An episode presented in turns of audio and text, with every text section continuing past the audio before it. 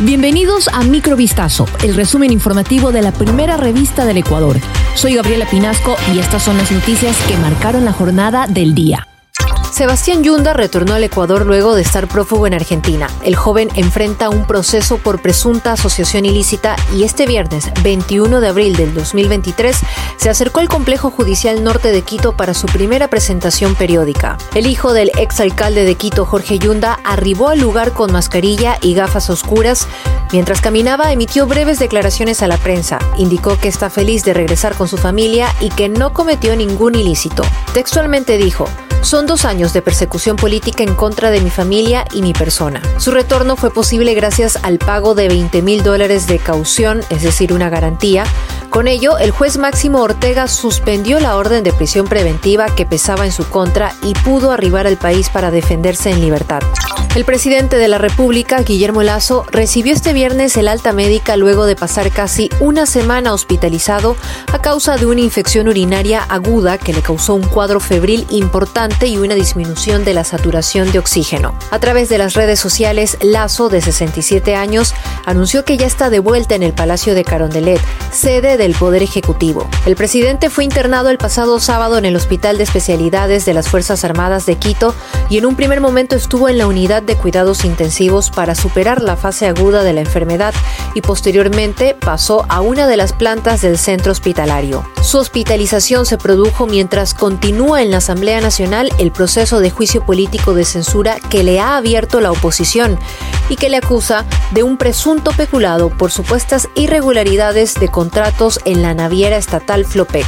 La mañana de este viernes 21 de abril se registró la caída de ceniza en localidades de las provincias Chimborazo, Los Ríos y Bolívar, como consecuencia de la actividad del volcán Sangay. El reporte de mayor impacto de caída de ceniza, según la Secretaría de Gestión de Riesgos, se registró en las parroquias Guamote, Cebadas y Palmira del Cantón Guamote, así como en toda la provincia de Chimborazo. Mientras que en la cabecera cantonal de Chillanes, en la provincia de Bolívar, su intensidad se calificó como moderada, y en localidades de Babahoyo, en la provincia de Los Ríos como leve. Según el Instituto Geofísico de la Escuela Politécnica Nacional, la emisión de ceniza generó una nube de 8 kilómetros de altura sobre el nivel del cráter, la misma que se direccionó hacia el occidente del volcán. Esta emisión es similar a lo observado durante los pulsos de mayor actividad del actual periodo eruptivo de este volcán. La noche de este jueves 20 de abril se suscitó un incidente armado dentro de una urbanización ubicada en la vía a San Borondón.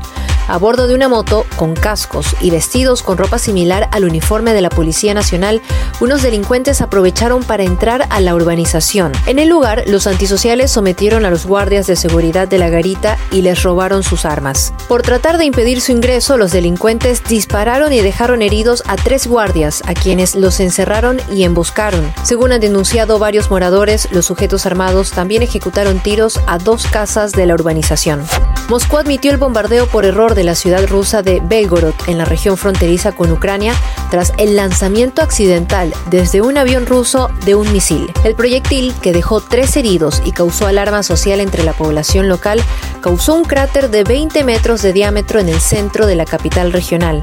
La explosión del proyectil, cuyo tipo no ha sido precisado por el Ministerio de Defensa de Rusia, también afectó a varios edificios residenciales, coches y postes de líneas eléctricas. La aviación rusa sobrevuela regularmente Belgorod desde el inicio de la ofensiva en Ucrania en febrero de 2022. Esto fue Microvistazo, el resumen informativo de la primera revista del Ecuador. Volvemos mañana con más. Sigan pendientes a vistazo.com y a nuestras redes sociales.